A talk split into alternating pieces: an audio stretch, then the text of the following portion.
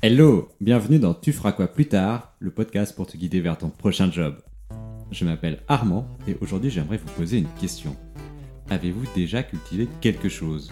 Je veux dire prendre le temps de planter une graine dans de la terre, l'arroser pour que ça pousse et attendre que des fruits ou des légumes en sortent. À l'heure où on s'interroge de plus en plus sur ce qu'il y a dans nos assiettes, je me demande vraiment qui sait réellement travailler la terre.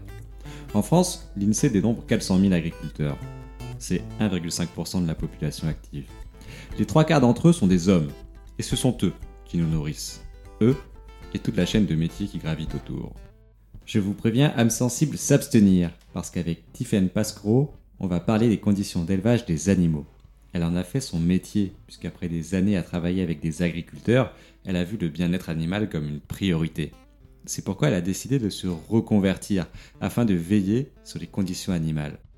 Mais au-delà de ça, elle nous présente aussi un monde où le marché de l'emploi est délicat, où il est parfois plus évident d'enchaîner les petits boulots, des emplois courts sans réelle perspective de lendemain. Pour certains, comme pour Tiffen, ça les arrange. Enfin, jusqu'à un certain moment, parce que pour d'autres, ça peut rapidement s'avérer compliqué. En France, c'est 10% des travailleurs, d'après l'INSEE, qui sont en contrat à durée déterminée ou en intérim. Je vous invite à écouter ce podcast dans son intégralité, parce que Tiffen prend le temps de partager son histoire de ses premiers pas dans le monde agricole à ses expériences à l'étranger. Et puis, si vous avez des questions et des remarques, partagez-les lui en commentaire, comme ça je pourrai les lui poser lors d'un deuxième échange pour qu'elle y réponde. Depuis tout petit, j'ai vraiment envie de bosser avec les animaux. À la question tu feras quoi plus tard? Tu répondais vétérinaire? Ouais, c'était. Euh, bah, oh non, oh non. Comme, euh, là, par contre, non, j'étais vraiment euh, dans les trucs, genre vraiment top, top niveau. Je voulais être pilote de Formule 1 ou astronaute à ces moments-là, quelque chose comme ça. Après, en fait, j'explique pas forcément plus que ça mon intérêt si ancré pour les animaux parce que j'ai quasiment aucun souvenir d'être allé sur la ferme de mes grands-parents maternels et j'ai jamais spécialement été attiré par la viticulture, ça me bottait pas. Puis bon, de toute façon, après, avec euh, l'anosmie, c'était mort quoi. Tu l'as découvert à 15 ans? Bah, Je suis anosmique congénitale, donc euh, ça veut dire que j'ai pas d'odorat et que c'est de naissance. Je suis quelqu'un qui, je pense, le vit extrêmement bien. Ça a été très dur. En fait, je l'ai appris à 15 ans. Et les quelques années après ont été difficiles dans le sens où euh, bah, on est déjà dans l'adolescence, les hormones, les jeunes entre eux ils sont pas sympas quoi. Donc euh, là je suis différente, je sais pourquoi et en plus en fait j'ai plein d'handicaps euh, parce que bah c'est ça fait de l'exclusion sociale, ça fait des problèmes d'hygiène, ça fait des, risques supplémentaires en termes de sécurité ou en termes d'alimentation. Et du coup, ça, rajoute un peu des bâtons dans les roues dans la vie d'un adolescent qui est déjà dans sa tête bien complexe. J'étais vraiment une enfant compliquée en termes d'hygiène. Que c'était très difficile de me faire faire des douches parce que bah, vu que je me sentais pas, tant que j'avais pas de la boue sur moi euh, concrètement, euh, j'avais pas l'impression de devoir me laver en fait. Quand je suis rentrée en seconde, mes parents m'ont emmené chez un ORL et euh, là, coup de bol, on a eu la chance d'avoir un ORL qui était au courant de, de cet handicap parce qu'avant la période Covid, il y avait encore beaucoup d'ORL qui n'étaient pas au courant que l'anosmie était quelque chose de possible. Et en fait, c'est assez classique en fait chez les anosmiques congénitaux d'être détectés très tard vers euh, justement la période moyenne d'une étude que j'avais lue, c'était justement 15 ans. Et lorsque tu as appris que tu étais euh, en situation de handicap, qu'est-ce que tu as ressenti? Ça a été plus un soulagement, ok.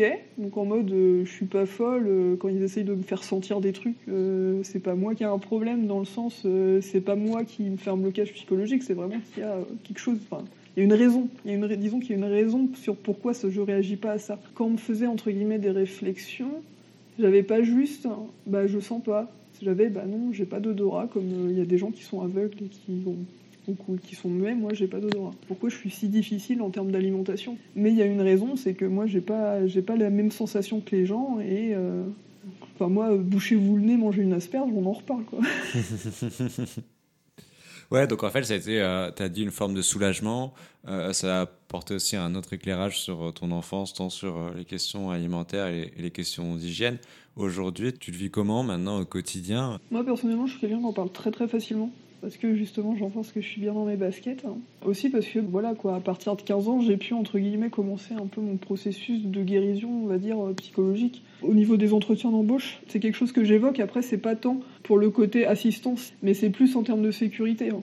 Parce que tout ce qui va être feu, hein, s'il n'y a pas de fumée ou il n'y a pas les flammes, je vais pas le savoir. S'il y a des trucs, des fuites de gaz, c'est pareil, je vais pas le savoir. Donc là, c'est plus. Euh, en termes de sécurité pour que ils pensent à me prévenir euh, si jamais il y a quelque chose.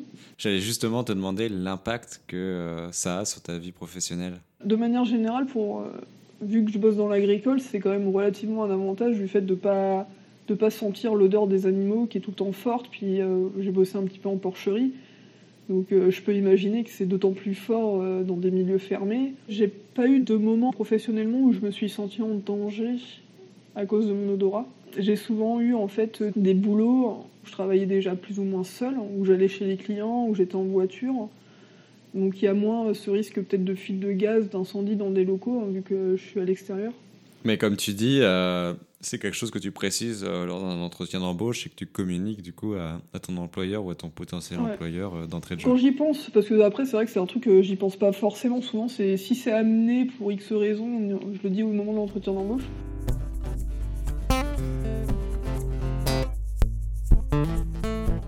En fait, tu as rejoint ce lycée agricole, tu as poursuivi dans, dans la filière technologique sur les métiers de l'agriculture. À l'époque, tu avais toujours cette passion pour, pour les animaux. Tu te projetais vers quel métier? Tu disais que tu allais faire quoi à la fin de tes études? Bah, pendant le bac, euh, clairement, je me disais, je vais devenir agricultrice parce que euh, j'avais toujours cette euh, côté, bah, je voulais travailler avec les animaux. Je savais que je voulais pas faire veto parce que je me disais, 5 ans d'études, c'est trop long, c'est trop chiant, c'est trop dur, j'ai pas envie de, de m'embarquer là-dedans. Tu voulais rapidement rentrer dans le monde du travail? Ouais, je sais pas si rapidement. Je voulais pas m'embêter pour des études en fait. Vétérinaire, clairement, je pense que je me serais épanouie dans ce boulot-là, mais euh, le travail que ça demandait pour faire les 5 ans d'études et décrocher ce diplôme, je trouvais que c'était trop. C'était trop pour ma volonté de le faire en fait. En allant dans ce bac agricole-là, j'ai mis un pied un peu plus important dans le milieu agricole, donc euh, notamment auprès euh, des bovins, parce que je ne sais pas pourquoi moi non plus, mais j'ai fait plusieurs. Enfin, mes premiers stages étaient en bovin, donc c'est peut-être là aussi. Parce que dans le lycée agricole, du coup, il y a un côté très euh, pratique, très technique où tu fais des stages. Ouais, j'en avais fait un alors en seconde, mais là j'étais en parc animalier, hein, donc euh, c'était un peu différent. En première, j'ai fait un stage euh, chez un éleveur près de Fèvre-Bretagne. J'avais vraiment aimé ce qu'il faisait sur sa ferme parce que déjà à l'époque, il était vraiment dans une pensée beaucoup plus tournée vers l'environnement en fait. C'était génial quoi. ça, c'était vraiment le boulot qui me plaisait là. Du coup, tu termines ton lycée agricole, tu as, déjà eu ces expériences, donc plutôt avec un, milieu bovin. Ouais. Euh, qu'est-ce que tu décides de faire à l'issue de ce lycée? Bah, Je prends un peu l'option euh, pareille de continuité, donc je suis parti en BTS agricole de production animale. D'accord, donc en fait, tu pars dans un BTS, donc une formation de deux ans, où tu vas pouvoir euh, prolonger ce que tu as vécu là dans, dans ce stage dont, tu viens de parler. C'est ça, voilà. Et pour ça, je pars dans le Morbihan, donc Sachant que bah, pendant mon bac, j'étais en internat, mais là, euh, premier appart, euh, alors que même pas à peine 18 ans. Puis bah, sinon, BTS, je regarde globalement un très bon souvenir. Enfin, il y avait vraiment des très bons copains, une bonne ambiance, puis euh, franchement, des très bons profs de manière générale. Hmm.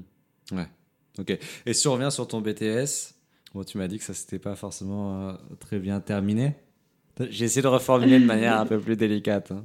Non, bah, euh, enfin, ça s'est très, ça s'est bien terminé au final, mais ouais, non, j'ai pas eu mon BTS, il manquait 0 euh, heure de mémoire, 0,5 points euh, sur la moyenne. Qu'est-ce qui se passe? Comment tu te sens déjà à, ce moment-là et comment tu t'adaptes ton parcours? Bah alors, je me rappelle pas trop comment je l'ai vécu. Hein. Précisément, je pense beaucoup de déception forcément parce que au niveau scolaire, c'était mon premier gros échec, quoi. De dire que j'ai quand même bossé, même si je pouvais faire plus. Hein j'ai quand même bossé dur pendant deux ans et que ça n'a pas abouti. Et puis surtout que j'avais quand même bien bossé mon rapport. Enfin, j'avais cette sensation-là, du moins. Je pense beaucoup de déception sur le coup. Après, euh, les profs qui m'avaient conseillé de le repasser en candidat libre ou alors de redoubler mon, ma deuxième année. Hein. La différence, si jamais tu es en candidate libre, c'est euh, tu avances à ton rythme, tu viens plus en cours, c'est juste tu, tu présentes l'examen à la fin, c'est ça? Ouais, c'est ça, c'est tu te présentes après, euh, sachant que bah, j'avais pas de cours. Toujours étant que, ouais, du coup, euh, il y avait la possibilité de redoubler la deuxième année. Alors, moi, je pense que pour 0,5 points, j'étais parti sur le fait que je voulais pas refaire les mêmes cours pendant une année supplémentaire voilà, je préférais aller travailler. Et puis, euh, il y avait cette. Enfin, sur 0,5, je me suis dit, enfin, j'avais dû peut-être avoir 11. Mais là, je me dis, c'était, j'avais de la marche sur euh, mon rapport. Et pour ça, j'avais pas besoin d'aller en cours. Il fallait vraiment que je fasse du travail personnel, à le reprendre, à, à l'améliorer. Hein. Donc, en fait, tu retravailles ton rapport et là, tu le repasses en candidat libre. À ce moment-là, tu valides ton BDS. Tu projettes quoi, en fait, sur la suite à ce moment-là de ton parcours? Alors, à ce moment-là, je, me, je m'étais mis en tête que je voulais un bac plus 3. Dans ton environnement professionnel, dans le monde agricole, tu sens qu'il euh, y a l'importance qui est attribué au degré d'études et au niveau d'études euh, Non, non, non, parce que la plupart, en fait, euh, ils étaient dans un but de reprise l'exploitation familiale ou d'une autre, donc euh, après, ils sont arrêtés après le BTS pour la plupart. J'ai un peu ma vie qui est comme ça, hein. je me mets des objectifs, on sait pas d'où ça sort, mais du moment où je me le mets, cette étape, puis là, mon objectif, c'était d'avoir un bac plus 3. Et en fait, il s'est trouvé que le lycée dans lequel j'étais lançait tout juste son nouveau bachelor. Et euh, du coup, c'était l'occasion euh, de le passer. Donc, je me suis retrouvée avec euh, des élèves de BTS, notamment, qui étaient en, la promo en dessous de moi. Bah, j'ai fait un semestre hein, avant de me barrer. et pourquoi? En gros, il y avait pas mal d'intervenants et c'était super intéressant parce que du coup, on avait vraiment des intervenants professionnels. On n'avait pas juste des profs. Ils arrivaient avec tout leur bagage d'expérience, etc. C'était super, mais en fait, vu que c'était la première année de lancement de, de ce bachelor, de cette licence, elle n'était pas très aboutie. Hein. Le, programme n'était pas super abouti. Hein. C'était assez cher hein, au niveau de l'inscription. Et enfin voilà quoi. Puis j'ai eu un gros gros conflit euh, avec euh, le gestionnaire euh, de la licence.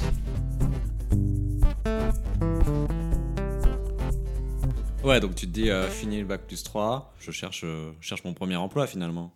Ah non, là on est le premier emploi, il est passé depuis longtemps.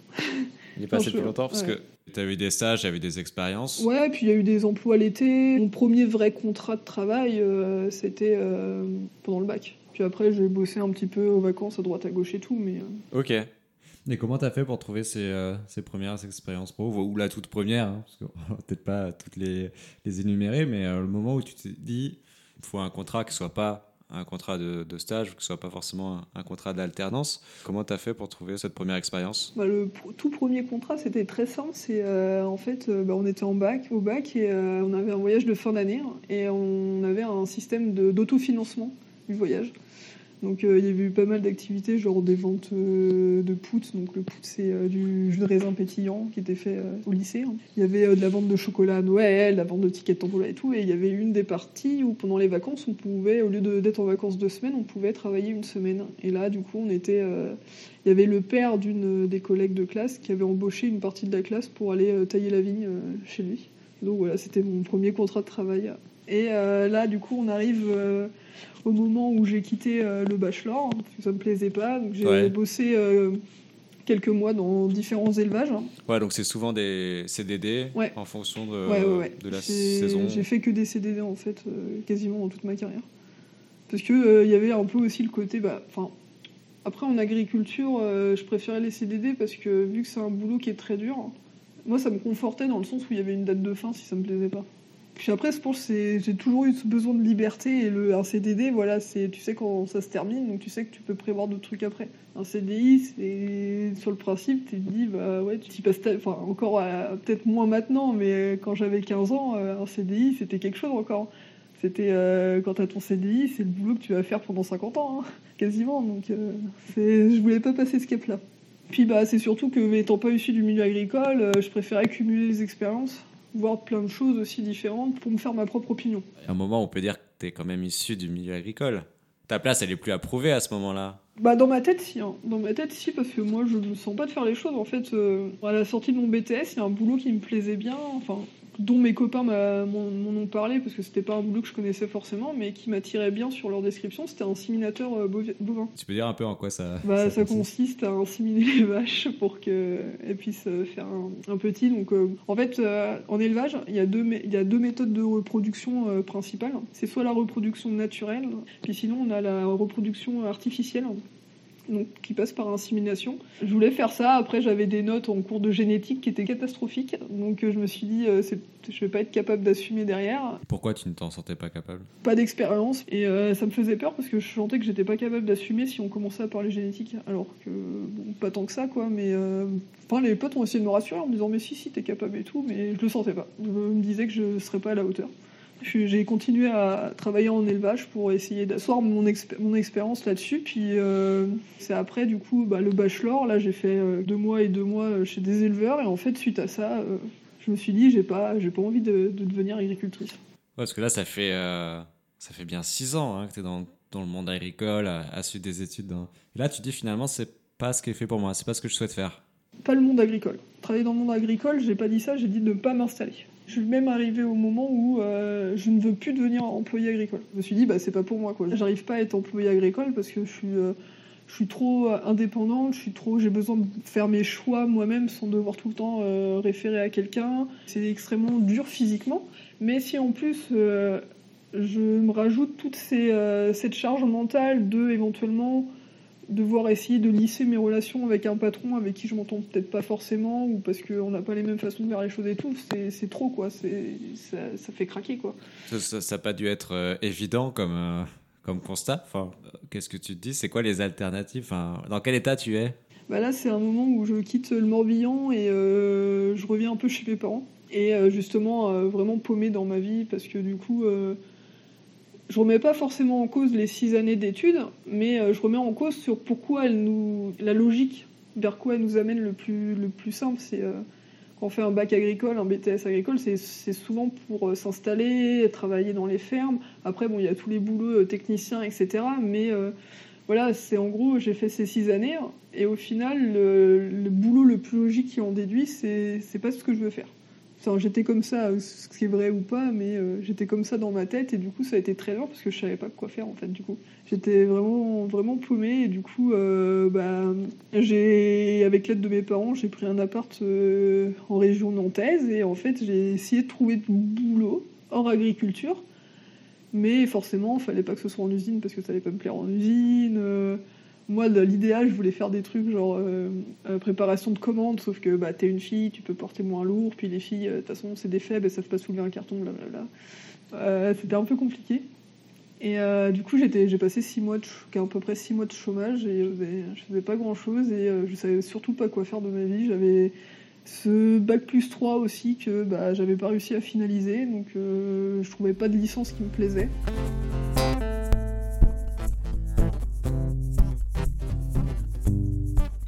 Envisages quand même à ce moment-là de faire une reprise d'études, enfin en tout cas de, toujours euh, atteindre ce bac plus 3 Non, pas tout de suite. C'est là où je décide justement de me barrer, de, partir en Australie. Est-ce que c'est pas le bon moment de euh, d'avoir ce petit euh, rêve qui se réalise et de se barrer en Australie? Donc bah, j'ai dû préparer, j'ai dû mettre à peu près trois mois à préparer mon voyage.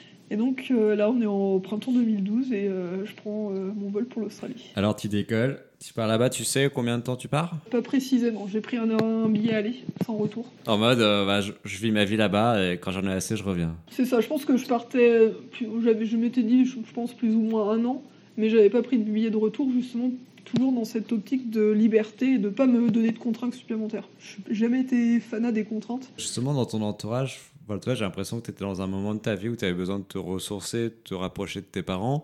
Euh, comment est-ce qu'ils l'ont vécu Toi, est-ce que tu as senti une opposition de, leur part ou de la part d'autres personnes de ton entourage euh, au fait d'être euh, l'une des rares personnes finalement de la famille à partir vivre une expérience à l'étranger Alors, j'ai pas du tout eu cette, sensation-là, au contraire. Enfin, mes parents, ils avaient beau, je pense, ne pas être du tout rassurés. Hein.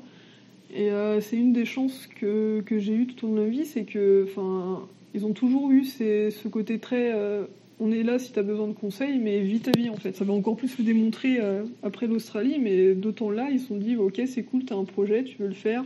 Ils savent que si j'ai un projet en tête, au moment où je leur en parle, c'est que derrière, j'ai fait mes recherches, j'ai préparé mon truc. J'y vais pas la fleur au fusil, hein. c'est que au moment où j'en parle, éventuellement, c'est que l'idée commence à prendre son fruit, mais c'est que derrière, en fait, c'est euh, techniquement, financièrement, c'est possible de le faire. J'ai pas, pas de grosses entraves et que c'est juste, sur de l'organisation minimaliste, euh, ça, va le faire.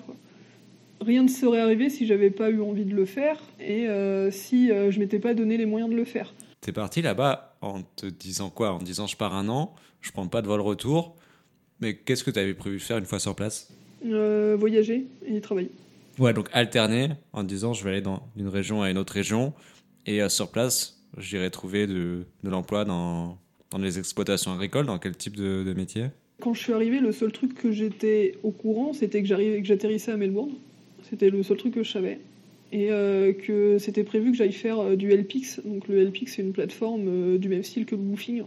Donc c'est en gros, on est hébergé et nourri chez des familles et en échange contre l'hébergement et l'alimentation, on travaille un petit peu pour eux. Donc euh, après, c'est varié en fonction de la famille euh, où tu es. Tu peux, euh, si tu es en ferme bovine, occuper de la traite et aller faire quelques travaux dans les champs, etc. Comme ça peut être dans une famille où ils ont besoin de quelqu'un parce qu'il y, a du- y a un peu plus de ménage ou il y a un peu de garde d'enfants à faire en fait. D'accord, ok. Mon premier boulot, ça a été de travailler dans une entreprise de tonte de moutons. Je crois que, euh, je crois que j'ai le souvenir, alors euh, le- je peux me gourer sur le, sur le nombre, mais euh, j'ai en souvenir euh, un des jours où le plus jeune des tondeurs, donc le moins, le moins expérimenté, le, entre guillemets le moins, euh, le moins rentable, avait passé le cap des 3000 euh, brebis dans la journée. Et on avait fêté ça, genre on avait fini le boulot plus tôt pour, euh, pour fêter ça. Et même euh, genre les collègues, hein, ce, qui était, ce que j'avais trouvé génial, c'est que en gros les tondeurs de moutons, ils sont payés au mouton.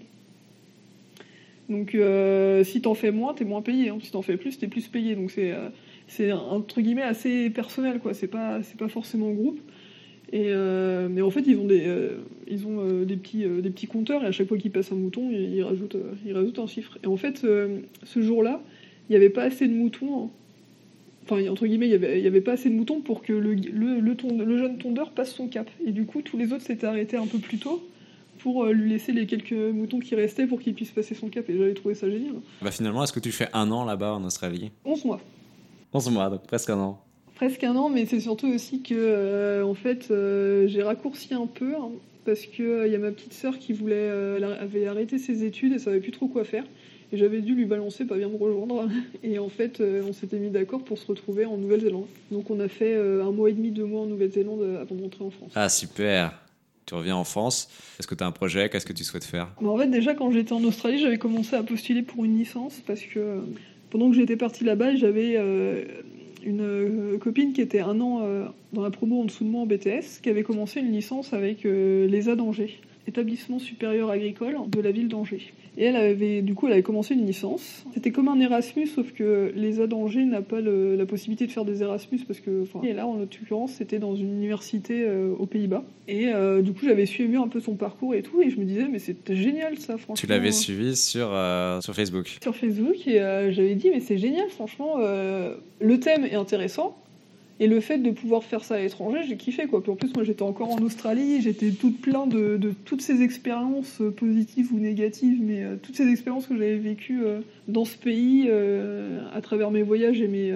et mes travaux. D'ailleurs j'ai une petite anecdote assez drôle sur mon acceptation à cette licence c'est qu'en fait, euh, pareil, toujours dans ce sentiment de euh, je sais pas si j'en suis capable, j'avais postulé du coup à la licence euh, production animale et en fait il y avait aussi une option euh, production végétale et une production agribusiness. L'agribusiness ça ne m'intéressait pas du tout mais je me suis dit pourquoi pas? Et donc en deuxième choix au cas où il y avait trop de monde ou que j'étais pas prise en production animale, je m'étais dit je mets agribusiness.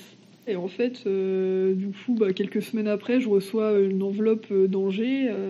La première feuille que je sors, c'est euh, Vous n'avez pas été accepté en licence euh, production animale. Et là, euh, grosse incompréhension. Et puis tout d'un coup, je me dis, mais c'est pas possible que l'enveloppe soit aussi grosse pour me dire que j'ai pas réussi. Et en fait, du coup, j'enlève quelques papiers supplémentaires et je vois, vous avez été prise en agribusiness. Du coup, là, j'appelle euh, l'université. Ils étaient, ah mince, on s'est trompé, désolé, on avait compris qu'agribusiness c'était votre premier choix. Parce que ça avait dû être précisé en fait dans le courrier que euh, ça avait dû être précisé parce qu'on vous avait pris en agribusiness en tant que premier choix ou quelque chose comme ça. Et du coup, je l'avais appelé, j'ai dit, mais non, mais je voulais pas, moi je voulais faire production animale. Et en fait, bah, du coup, je me suis retrouvée euh, en agribusiness. Alors que, bon, bah, j'ai trouvé, avec ma grosse curiosité, j'ai trouvé ça super intéressant, mais clairement, c'est pas ce que je voulais faire.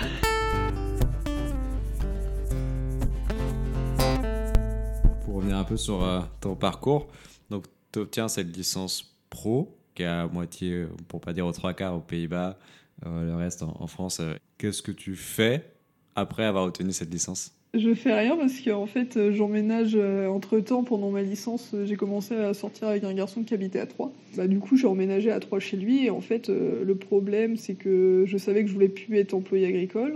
Enfin, c'est un problème parce que je voulais plus l'être, mais c'était tout aussi ce que mon expérience m'amenait à, à pouvoir trouver facilement comme boulot en fait. Et cette euh, licence pro, elle ne t'ouvrait pas d'autres euh, perspectives? Si, mais dans des perspectives qui m'intéressaient pas. J'ai appris énormément de trucs sur euh, l'import-export, le marketing, même un peu de compta, etc. ça m'intéressait pas. Et pareil, en fait, euh, pendant mes études agricoles, si on me poussait à devenir technicien au niveau de l'alimentation, etc., je refusais catégoriquement parce que ça m'intéressait vraiment pas. Donc voilà, j'arrive à, Troyes et euh, Troyes, c'est une ville où il ne se passe rien. non, mais Troyes, c'est une population, euh, enfin, du moins, pareil, quand j'y étais il y a un peu plus de 5 ans, assez vieillissante et il y a beaucoup d'exploitation de, champagne, mais bon, c'est quelque chose qui m'intéressait pas non plus. Et du coup, bah, j'ai cherché, c'est de chercher, je trouvais, je trouvais pas grand chose. Euh... Tu cherchais dans quoi? T'avais envie d'aller dans quoi finalement? Je sais pas ce que je cherchais. Je, devais chercher un boulot. Je pense que je regardais toutes les annonces qui passaient, n'importe quelle annonce, et je regardais si l'intitulé pouvait me plaire ou si les postes pouvaient me plaire. Donc voilà. Donc là, on est début 2015, euh, crise de l'emploi, euh, c'est un peu compliqué. Et là, euh, une discussion avec mon père, il me dit franchement, viens à Nantes. À Nantes, c'est un gros bassin, il n'y a pas de crise, il y, y, a des emplois partout, etc. Donc bah, pour la énième fois, euh, rapatriement chez les parents. Et euh, là, je trouve euh, assez rapidement une agence d'intérim spécialisée dans l'agriculture, qui ne devait pas être très bien parce que je la connaissais pas avant. Et puis en fait, on parle un petit peu, il me propose des petits boulots pas très près de chez moi, à, ramasser des œufs et tout, ça m'intéresse moyen. Puis là, il me propose un travail en fait de soigneuse animalière dans une. Alors là, c'est pareil, ça, ça, va être très technique, mais c'est dans une station de génisse. Je vais passer pour un, pour un ignare. Les génisses, ce sont les, euh, Des jeunes vaches. Du coup, ça se passe très bien. J'intègre, enfin, ça se passe très bien avec l'équipe. Euh, un boulot physique, mais j'aime bien. Ça se rapproche au final de l'emploi agricole, mais euh, qu'on est salarié, du coup, on est aux 35 heures. Quand tu es employé agricole, tu es aux 35 heures aussi, mais tu dépasses très facilement. Là, c'est vraiment très rodé, vu que c'est une grosse entreprise évolution. Hein. Et euh, voilà, ça se passe très bien avec l'équipe et tout. Je m'épanouis bien dans ce boulot, mais ça reste un boulot intérimaire, quoi. Donc euh, j'ai dû faire ça 2-3 mois, je crois. Et euh, bah, au bout d'un moment, ils arrivent au point où ils peuvent pas continuer à m'embaucher parce qu'ils ont plus les besoins. Puis sinon, en fait, il y a un des techniciens qui, qui met bien mon caractère, ma façon de travailler, etc. Et en fait, quand il a vu qu'il ne pouvait pas continuer à m'embaucher, hein, et du coup, il m'a dit pourquoi tu postulerais pas en tant qu'inséminatrice bovine? Et euh, là, je me suis dit, bah, je sais pas, j'y avais pensé il y a quelques années, mais je m'en sentais pas capable. Puis il me dit, mais si, si, si, euh, t'es tout à fait capable, il n'y a, pas, a pas de problème à se faire. Écoute, euh, parle-en avec les collègues qui passent, tu verras, mais je pense qu'il y a moyen, tu, me passes ton CV et je, et je m'arrange de ça. Et du coup, bah, moi, en y réfléchissant derrière, je dis, bah ouais, pourquoi pas, c'est un boulot qui me faisait un petit peu rêver à la fin de mon BTS, c'est peut-être le bon moment. Donc voilà, je dépose mon CV et je suis embauchée en tant qu'inséminatrice. Super. Et donc là, c'est un CDD, un CDI, Premier CDI, enfin, ouais, premier CDI, et, euh, et là, j'ai pas forcément peur, en fait. Jusque-là, j'ai évité un peu les CDI. Hein. T'as quel âge à ce moment-là? 26 ans. Et là, est-ce que tu vois un changement aussi au niveau de ta rémunération? Alors, je crois que, de, en fait, sur la base, on est au SMIC ou un tout petit peu au-dessus. Hein.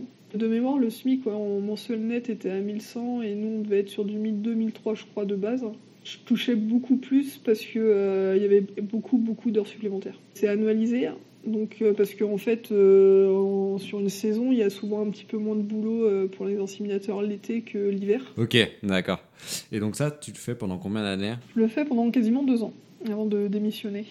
Je quitte euh, ce travail-là parce que euh, la façon de diriger euh, de l'entreprise ne me convient pas et surtout me mettait en porte-à-faux. Mais à côté de ça, je faisais un boulot qui était exceptionnel auprès des éleveurs. C'est un des rares boulots hein, qu'on intervient avec, auprès des agriculteurs où c'est vraiment on est vraiment partenaire avec eux. Hein, et du coup, on est vachement bien accueillis par eux par rapport à d'autres commerciales parce que on est quand même un petit peu, en tant qu'inséminateur, on est quand même un petit peu commercial parce qu'il y a la vente euh, de doses de sperme de taureau qui, joue un petit peu. C'est vraiment pas comme vendre de l'aliment ou vendre des suppléments alimentaires, etc. Ça n'a rien à voir au niveau du relationnel avec les éleveurs. On est vraiment euh, partenaire avec eux. C'est eux qui nous appellent pour qu'on vienne sur leur ferme euh, au moment où il faut inséminer, etc. Donc c'est pas du tout le même relationnel. Puis c'est surtout qu'en fait, je suis arrivée en plus sur un secteur où, en étant une fille, hein, j'étais handicapée j'ai encore ce souvenir d'un éleveur. Euh, en plus, il était euh, juste à côté du local des inséminateurs, donc euh, je passais très souvent chez lui. Et pendant quasiment trois mois, il m'a, enfin, il m'adressait pas la parole dans le sens où il me disait bonjour, merci quand je lui donnais mon bulletin d'insémination, puis au revoir il disait pas un mot de plus ni rien.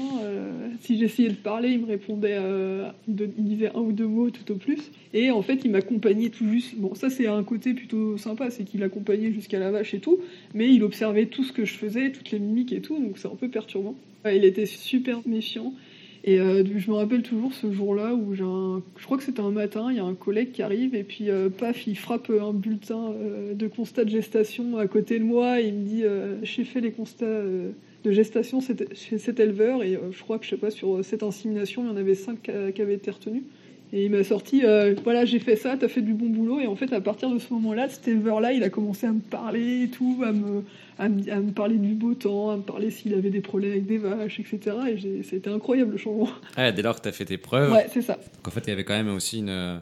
Est-ce que tu as senti que tu avais évolué dans un milieu qui était, oui ou non, euh, misogyne Tu me dis, il y a quand même cette nécessité en fait de mm. faire ses preuves. Il y a comme euh, une forme de défiance. Et dès lors que euh, tu as montré que tu appartenais au clan, que tu faisais partie du, même monde et que tu étais capable de, bah, de faire ce pourquoi euh, tu étais mobilisé. Là, il y a comme une barrière qui se lève et tout d'un coup, les gens sont plus chaleureux, plus accueillants, plus conviviaux. Ouais, c'est ça. Par quitter euh, l'entreprise et du coup, c'était quoi les options pour toi? Bah, j'en avais pas quand j'ai démissionné, c'est bien joué. Je me rappelle d'une discussion que j'avais eue avec un ami euh, et il était un peu plus poussé que moi et du coup il m'a parlé mais du coup est-ce que tu connais l'éthologie et je ne connaissais pas, donc il m'a expliqué en fait c'était euh, la science euh, biologique pour étudier le comportement des animaux. Donc euh, il me dit juste ces quelques mots et je dis mais c'est génial ce truc-là, c'est trop bien, faut que je me renseigne. Donc là on arrive au moment de la démission et tu repenses à la conversation. J'y repense et je me dis bah tiens est-ce que ils font des masters? Parce que bon j'ai une licence qui m'a servi à rien, mais l'avantage d'avoir un bac plus 3 c'est que je peux accéder au master maintenant. Là tu es clairement en train d'envisager une reprise d'études. Voilà pour la deuxième fois de ma carrière. En fait, euh, je sais pas, le thème d'éthologie m'a tellement intéressé hein, que je me suis dit mais c'est trop ça que je veux faire. Et puis euh, ça va me permettre de me spécialiser en bien-être animal parce que déjà le bien-être animal euh, on est revenu en 2017 là, mais ça a commencé déjà à, être sur le devant on a commencé à en parler un petit peu. Et moi c'est quelque chose qui pouvait m'intéresser surtout avec toute l'expertise que j'avais en, en termes des productions agricoles. Un truc que je voulais faire mais que j'avais pas retrouvé dans mes autres études, c'était le côté scientifique. Coup du sort, en fait, euh, là c'est pareil, c'est encore euh, un peu des choix par défaut qui sont faits, mais euh, j'ai entre guillemets postulé qu'à Paris. Alors que j'aurais jamais pensé de toute ma carrière mettre les pieds à Paris parce que c'est un peu. pourquoi? bah, Paris, c'est la ville par excellence, alors que moi je suis plutôt habituée à traire des vaches, quoi. Tu vois, on trouve pas de vaches à traire à Paris.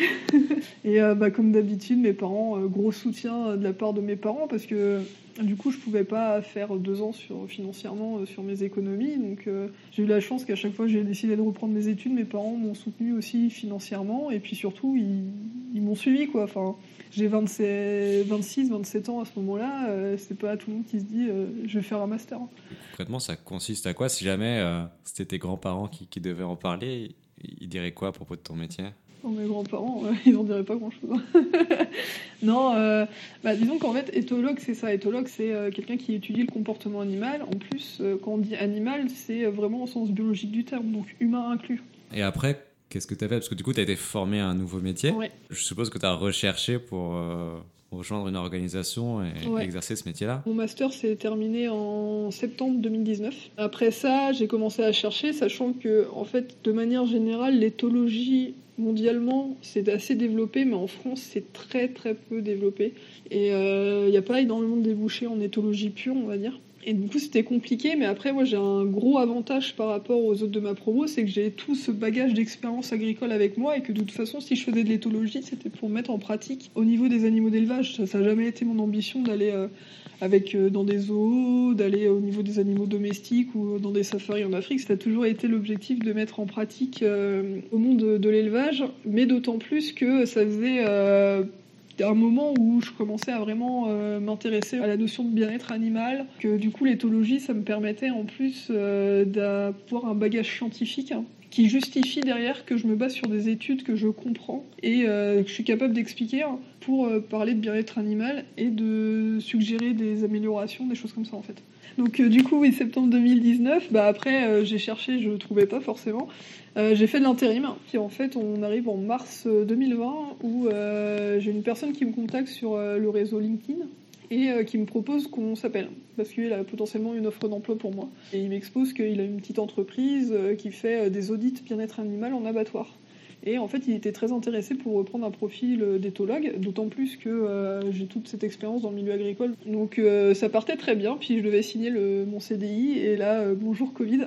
ça s'est pas fait. Aïe. Voilà, là ça a été. Euh, ils m'ont envoyé un SMS le matin en me disant euh, j'ai pas avec euh, ce qui vient de se passer, je vais pas pouvoir t'accueillir ce matin, je dois annuler tous mes rendez-vous et tout, les recaler, machin, je vais pas avoir le temps, on s'y en courant. Et il s'est dit bah écoute, j'ai de bon espoir pour la rentrée, hein. on se recontacte à ce moment-là si t'as pas autre chose. Donc j'ai bons espoirs pour le mois de septembre. Voilà, c'est ça, pour le mois de septembre. On est à peu près au mois de juin et tu n'as plus de source de revenus depuis plusieurs mois. bah si, je fais de l'intérim un petit peu. Bah là, ça faisait un mois, mais je faisais un peu d'intérim, ouais, ouais. Avant le confinement, j'en faisais. Euh, là, bah, je reprends un petit peu après. Puis bon, bah, je me suis dit, bah, confinement, ça a foutu un coup dur. Euh. puis bah, là, on arrive en septembre. Puis moi, j'y crois. Hein. Ce boulot, j'ai envie de le faire. C'est... Il m'est un peu tombé sur le coin du nez comme ça. Je m'y attendais pas, mais j'ai envie de le faire. Quoi. Il, m'a, il m'a vendu du rêve, le gars. L'entretien s'est super bien passé et tout. Enfin, voilà quoi. Et je le recontacte au mois de septembre. Et là, il me dit euh, bah, que. on est en septembre 2020. Ouais, septembre 2020. Et il me dit, euh, c'est, enfin, mon activité se relance pas. Euh, je peux, j'ai vraiment pas de quoi de dégager un revenu. Ma salariée est encore euh, au chômage à temps partiel parce que bah, on n'arrive pas. Ça se relance petit à petit, mais voilà quoi, on n'a pas. Donc bah là, je me dis bon bah ok, je vais chercher autre chose quoi, parce que là, faut quand même que je cherche un contrat un peu sérieux plus que de l'intérim, parce que c'était sympa l'intérim un petit peu, mais bon, voilà quoi. Je postule euh, sur une annonce, euh, là c'était euh, pour de l'éthologie, hein, donc en production animale. Donc là j'étais pile poil dans les clous et en fait c'est une intervenante qui était venue pendant le Master 2 et avec qui j'avais très très bien accroché. Et on, on s'était retrouvés un petit peu sur LinkedIn, on avait discuté, etc. J'avais dû lui demander si elle recherchait pas quelqu'un. J'essaye d'élargir un peu parce que des fois je me dis, on, prend un poste pendant, je sais pas, six mois, un an, puis ça peut amener à d'autres évolutions. Et euh, j'ai eu la chance, euh, très peu de temps après, d'avoir un mail positif euh, de la Chambre d'agriculture de Bretagne. Ça, c'est un peu un coup de poker, parce que c'est un des rares travaux où j'ai postulé sans lire le descriptif de l'annonce. Et là, en fait, euh, quelques jours après, je reçois un mail comme quoi, ouais, on veut vous faire passer un entretien. Trop bien. Et puis, euh, alors déjà, je passe du fait, oh, c'est trop bien ça, puis au fait, mais en fait, j'ai postulé pourquoi Et là, coup de bol, l'annonce, elle est toujours en ligne. Hein. du coup, euh, poufou, je l'épluche et en fait, je me rappelle. C'est pour ça, hein. astuce, quand candidate, sauvegarder l'annonce pour l'avoir sous la main quelque part. Ouais, ouais, la coup de bol, elle était là encore. Et euh, puis là, du coup, je reprends l'annonce, puis je lis les points. Et en fait, à chaque point que je lisais, j'étais euh, d'autant plus. Mais c'est génial Oh, mais c'est trop bien ça Oh, mais c'est la classe donc voilà, premier entretien à la Chambre d'agriculture de Rennes. Euh, j'ai en face de moi une responsable RH, mon potentiel futur manager, une autre personne avec qui potentiellement je pourrais travailler avec. On discute de pas mal de choses. J'ai jamais été une grande stressée des entretiens. En fait, moi, je ressors plutôt satisfaite de mon entretien. C'est assez rare. Là, je me dis, bah, je pense que ça s'est pas trop mal passé, donc euh, à voir la suite. Et euh, je suis convoquée à un deuxième entretien. On m'annonce que euh, on est deux candidats retenus et que du coup, il y a un deuxième entretien qui a lieu à Quimper cette fois, pareil en présentiel. Donc, bah, pareil, entretien, des questions qui se ressemblent, d'autres qui sont un petit peu différentes, etc. Mais ça se passe plutôt bien et on a un bon échange. Et du coup, bah, pareil. Bon, là, là, je suis satisfaite de mon entretien, mais je me dis, on est que deux, quoi, donc euh, tout peut jouer. Hein. Bah, du coup, euh, prise pour le boulot, et euh, j'ai eu l'annonce il y a un peu plus d'un mois maintenant. Bravo, félicitations. donc, fou, gros soulagement, et je me dis, waouh, j'étais la meilleure, je n'y crois pas, et puis, bah, tu sais, toujours à, à se dire, mais qu'est-ce qui a fait le choix par rapport à l'autre? Enfin, tu connais pas, tu connais rien de l'autre personne en fait. Tu sais pas du tout son parcours, si elle méritait mieux ou pas que toi. Enfin, tu sais, tu sais pas te placer, c'est difficile. Déjà, bon, félicitations puisque euh, tu as eu la, nouvelle il y a un mois. Je crois que tu as commencé à travailler il y a, il y a une semaine. Ouais, j'ai commencé lundi là et on est dimanche. Donc c'est euh, super, c'est génial. Et euh, j'avais une question aussi. parce qu'on a évoqué la question de la rémunération. Là, tu as un niveau d'études qui est plus élevé. Ouais, alors euh, j'ai un niveau d'études qui est plus élevé. Après, euh, donc on a un statut un peu particulier et il y a eu surtout une grille des salaires très précise qui était euh, environ 30 000 euros bruts à l'année. elle s'appuie sur quoi cette grille? Sur le niveau d'études, sur le type d'établissement C'est plus. alors il y a le niveau où tu es euh, embauché, hein. différents niveaux, euh, bah, statut en gros, si tu es juste employé simple, euh, si tu as de la responsabilité, si tu es manager, etc. Et c'est plus des années d'expérience. Moi, au niveau de, de mon CV, hein, j'ai fait le choix de faire un CV thématique parce que le problème, c'est que j'ai énormément d'expériences qui tournent tous autour de l'agricole et en fait qui sont tous justifiés en fait quand je postule à ces métiers-là. Et si je fais un, un CV chronologique basique, je tombe souvent à deux pages. Hein, parce que c'est pas possible de choisir plus d'expérience que d'autres, parce que ça équivaut toutes pour justifier du, fait que je bosse. Et du coup, j'avais pris le choix de faire un CV thématique. Donc j'avais fait plus ou moins employé agricole, euh, technicienne agricole, j'ai même chauffeuse livreuse. Et du coup, c'est pas facile pour eux de voir la chronologie en fait. Et de voir en fait le niveau d'expérience. Ça permet d'une lecture plus simple du CV mais euh, c'est pas facile de voir euh, combien d'années. Et du coup, j'ai dû renvoyer un CV parce qu'à côté de ça, j'ai un CV complet qui fait du coup deux pages où je mets toutes mes expériences pour l'avoir sous la main au cas où. Et du coup, je leur ai renvoyé ça et ils ont pu calculer mes, les années qu'ils considéraient comme expérience pour euh, me mettre dans la grille. Et on tombe à. Donc on est à 30 000 sur 13 mois. Si ton toit d'aujourd'hui rencontre ton toit d'hier, le, toit qui allait commencer son, son, tout premier jour de son tout premier job, ce serait quoi le conseil que tu lui donnerais? Je sais pas, je pense que y a un truc qui, est resté, j'ai eu pas mal d'expériences, voire même des études un peu différentes. J'ai vu pas mal de choses, mais je suis toujours, en fait, j'ai toujours la sensation d'être restée fidèle à moi-même, c'est-à-dire que bah, je suis fonceuse. Quand j'ai décidé de faire quelque chose, je le fais. Même si je le fais pas, je me donne au moins les moyens de, le faire ou euh, d'arriver à, quelque chose qui m'en empêche, mais euh, que je peux pas passer seul ou que je peux pas passer à ce moment-là de ma vie. Je suis quelqu'un qui n'a pas de regrets en fait. Euh, j'assimile toutes les erreurs que j'ai faites, toutes les complications que j'ai pu faire. Et euh, je sais que c'est une étape de la vie et que c'est grâce aussi à tout ça que j'en suis arrivée là aujourd'hui. Et, euh, que je suis qui je suis aujourd'hui. Donc je pense que juste je change, enfin je me dirais de ne pas changer et de, et suivre, mon instinct comme je l'ai plus ou moins fait tout le long. Je trouve que c'est un super beau conseil. Enfin, son instinct, foncer. Malgré ça, comme on, a pu voir sur l'interview, j'ai énormément d'incertitudes aussi sur pas mal de choses, sur mon niveau salarial, sur le fait que j'étais capable ou pas de faire le boulot. Là, je le vois, ça fait une semaine que j'ai pris mon boulot, j'ai déjà passé les trois premiers jours à faire un micro euh, syndrome de l'imposteur. C'est jamais facile de prendre une, prise de poste, puis là, je me retrouve dans des projets qui, euh, ont déjà démarré, donc là, j'arrive en, milieu, faut rattraper un peu, c'est pas facile, mais du coup, j'ai fait un micro euh, syndrome de l'imposteur en disant qu'est-ce que je fais là euh, J'ai pas le niveau. Comment t'as fait pour euh, surmonter ce syndrome de l'imposteur euh, Ça s'est fait tout seul, c'est que le mercredi après-midi, j'ai eu une réunion avec des collègues sur un projet, un projet qui était déjà lancé. Au début, c'était très dur de, suivre parce qu'ils bon, ils partaient dans leur discussion un petit peu, puis j'essayais de comprendre et d'analyser un peu ce qu'ils voulaient, où ils voulaient en venir, etc. Et au fil de l'échange, j'ai commencé à pouvoir participer un peu plus activement à l'échange en fait à commencer à proposer des idées, à intervenir, etc. Et du coup, vu que je me suis sentie légitime, puis bon, en fait, depuis les collègues qui recevaient positivement mes remarques, etc., on en discutait et tout, je me suis du coup sentie légitime parce que l'échange qu'on avait, enfin déjà il y avait un échange, puis c'était qualitatif, c'était pas juste moi en termes de je pose des questions parce que je comprends rien, c'était j'apporte aussi des éléments à la discussion des éléments aux problématiques. Et surtout bah, après on est on arrivait à la fin de la réunion. Je sais que j'ai des choses à préparer pour la prochaine réunion mais c'est des trucs que je, je, sais faire.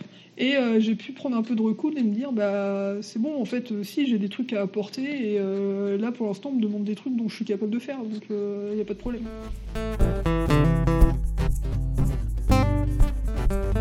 Pilote de Formule 3 astronaute. Tu m'as dit que c'est ce que tu voulais faire tu m'as dit que c'est ce que tu voulais faire euh, plus tard, quand tu étais euh, plus jeune. Aujourd'hui, si je te dis euh, tu feras quoi plus tard, tu me réponds quoi? Je ne sais toujours pas répondre à cette question. Je l'ai jamais su et j'y répondrai probablement jamais parce que, entre guillemets, pour, pour un employeur, je suis trop instable. Hein.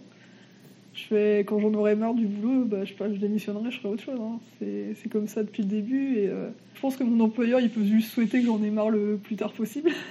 Mais là, je pense, enfin, j'ai fait qu'une semaine, du coup c'est peut-être un peu prémédité, mais je pense que c'est un boulot qui va me plaire parce que euh, déjà je sens cette autonomie, je sens des, des thématiques qui, me plaisent beaucoup, une équipe qui a l'air euh, qui a l'air bien autour de ça. Enfin, les quelques personnes que j'ai rencontrées, j'aime bien leur dynamique, j'aime bien leur façon de faire. C'est vraiment des, des gens passionnés aussi je suis pas à l'abri que peut-être dans 5 ans j'ai envie d'autre chose et que bah là pour le coup j'aurais peut-être un vrai boulot entre guillemets euh, un vrai boulot d'éthologue dans la recherche ou euh, mise en place euh, de choses. À la rigueur je pourrais te dire qu'à terme je me verrais bien avec une petite ferme plein d'animaux différents une sorte une sorte de ferme refuge d'animaux d'élevage à accueillir des, classes étudiantes mais ça c'est un rêve ça c'est un rêve très lointain le jour où j'aurais plus envie de voyager tout plaquer du jour au lendemain je pense Mais non, après, ça, c'est quelque chose de très lointain, parce que comme j'ai toujours cette, euh, envie de suivre un peu mes instincts et tout, bah, aujourd'hui, euh, potentiellement, je vais être très bien dans le poste que je suis, mais demain, euh, j'aurais peut-être envie d'autre chose, et euh, quand je me serais mis cette autre chose en tête, bah, je le ferai probablement si je peux le faire. Ou je m'en donnerai les moyens. Super. Et ben, merci beaucoup euh, pour cet entretien. Merci beaucoup pour avoir écouté cet épisode. J'espère vraiment qu'il vous a plu. J'ai besoin de vous pour participer à la diffusion du podcast. Vous pouvez faire trois choses toutes simples pour m'aider. 1. S'il vous a vraiment plu, vous pouvez mettre 5 étoiles sur votre application de podcast favori. 2. Likez la publication Instagram ou LinkedIn qui vous a permis d'accéder à l'épisode. 3. Partagez l'épisode aux personnes auxquelles il vous a fait penser. Et n'oubliez pas de mettre un petit commentaire si vous souhaitez laisser un message à Tiffen ou à l'équipe derrière le projet. J'en profite pour remercier Farah, Romain, Alice et Mélanie qui ont été à pied d'œuvre pour réaliser cet épisode. Merci à tous, c'était Armand pour Tu feras quoi plus tard et je vous dis à très bientôt pour un nouvel épisode.